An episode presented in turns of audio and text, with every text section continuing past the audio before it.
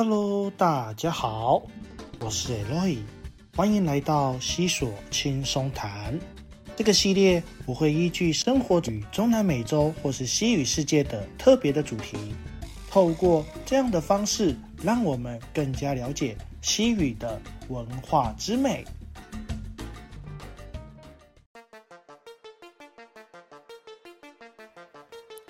Hola，欢迎大家回到西索轻松谈，我是主持人 Eloy。上次和大家分享中南美洲的经典。都市传说《La Llorona》背后让人痛苦难耐的故事，就如同上次和大家所说的，在中南美洲各个国家都有关于 La Llorona 的变体传说。到底这些变体又是传递什么样的故事，又或者是带来什么样的警讯呢？让我们来一一揭晓吧！Vamos。在墨西哥的拉尤隆纳，我们可以知道，那是反映一种文化被侵入威胁，而透过一种报复的方式作为抵抗的过程。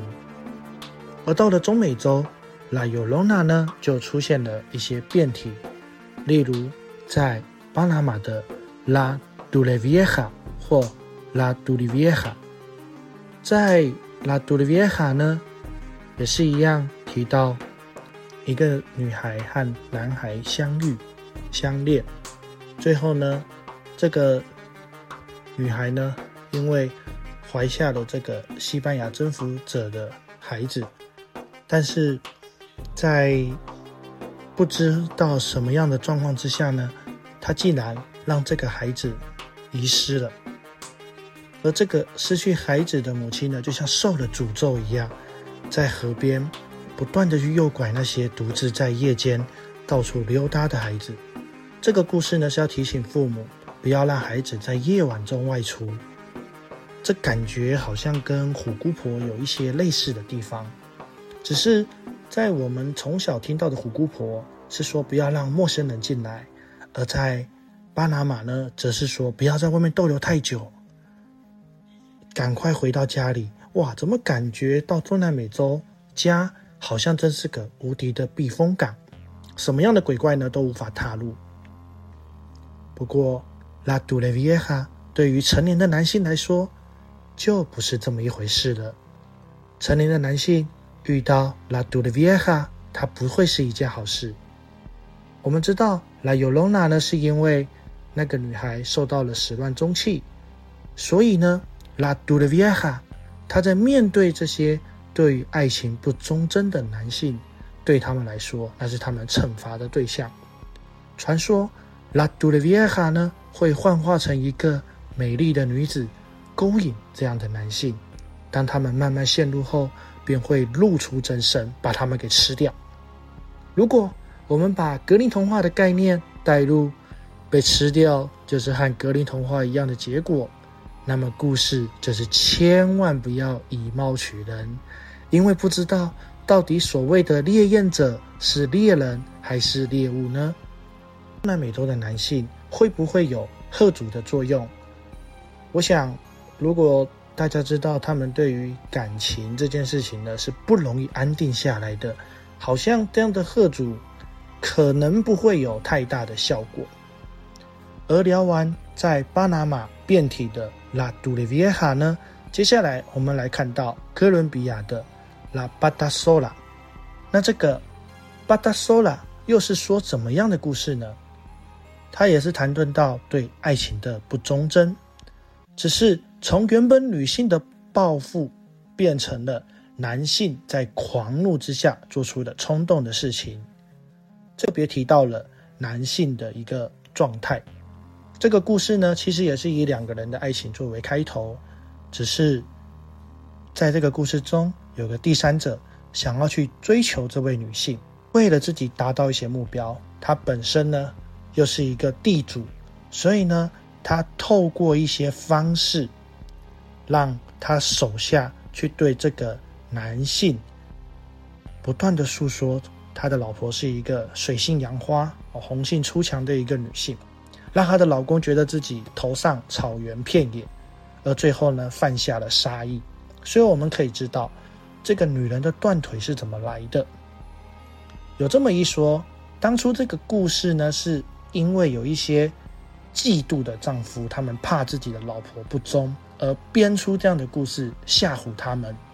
而这个故事呢，其实和 La Dulvieja 有点类似，因为呢，这个被男性报复的女性呢，她产生的怨念，让她变成游走在森林或者是田间小道的一个怨灵，她会幻化成艳丽的女性，然后伺机报复那些对于婚姻、爱情不忠的男性。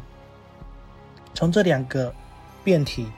以及 La Llorona，我们可以发现，西语世界因为男性呢比较不像亚洲的男性在恋爱关系呢有这个承担以及责任，所以常常会有一些女孩被始乱终弃，而导致孩子不知道爸爸在哪里，而跟妈妈、祖母等等的女性角色一起生活。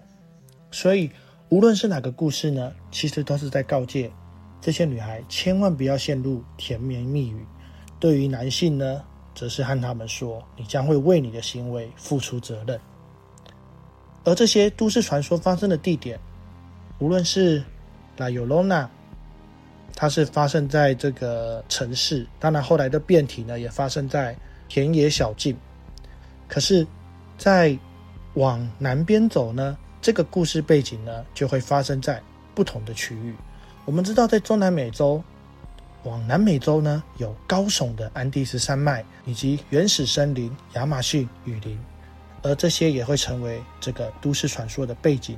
除了警示年轻的男女外呢，也带出了大自然是神圣不可侵犯的。以南美洲为例，这里就要和大家提到曾经被改编成电影的《水底情深》的秘鲁亚古鲁纳。往往传说不如电影那般的美妙。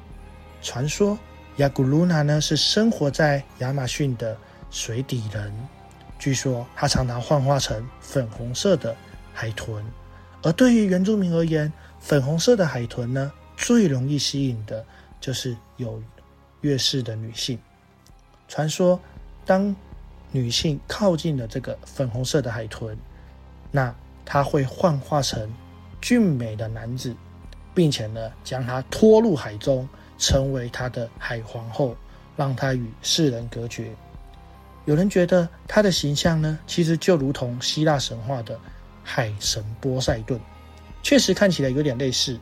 然而，这个故事呢，它其实呢，是要跟我们说，亚马逊雨林呢是不可被冒犯的。而与雅古鲁娜有点类似的都市传说呢。是发生在智利南部的奇罗埃，它是关于一个呃刀狗的故事。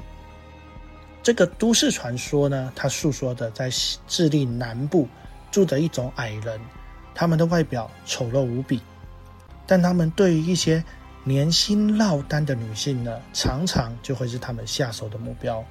如果他喜欢的这个女性，他就会用气味来迷惑她，而。过没多久，这些受到诱惑的女性，她们醒来之后呢，不知道会发生什么事，但九个月之后呢，却会不明的怀孕。当我们纵观拉尤罗娜到现在 El Drago 的故事，我们可以知道，其实重点就是在告诫女性要对自己负责任。当然，除此之外呢，这个 El Drago 呢，也是带到了一些社会情形，就是。当时在智利呢，他们对于女性不明的怀孕，这个女性会得到一些不太好的待遇，以及流言蜚语，所以呢，这其实也是一种道德劝说。听到这个部分，大家就会有一个疑惑了：为什么故事中都是女性为主要的受害者，或者是比较弱的一方？我的猜测可能是因为拉美文化呢，他们有。比性女性的这种杀猪文化，就有点像是中国文化所说的“红颜祸水”，都觉得女性呢都代表着不祥。当然，除了在都市传说中有这样的沙文主义外，这些故事其实它主要呢都是在警示众人，算是某种程度的道德劝说。对于拉美文化的这种沙文故事的营造，我们不能说这到底是好是坏，因为这只是我透过了尤隆娜的故事衍生出来的相关的都市传说。而拉美的神秘，便是他们有很多我们无法理解的创世故事，例如 Inca、Azteca 还有玛雅的这些文化。那么，就让我 Eloy 来为大家一起慢慢揭开这神秘的面纱。今天的分享就到这里。如果你喜欢我的节目，请把它分享给你的朋友。那么，我们下次再会喽，Adios。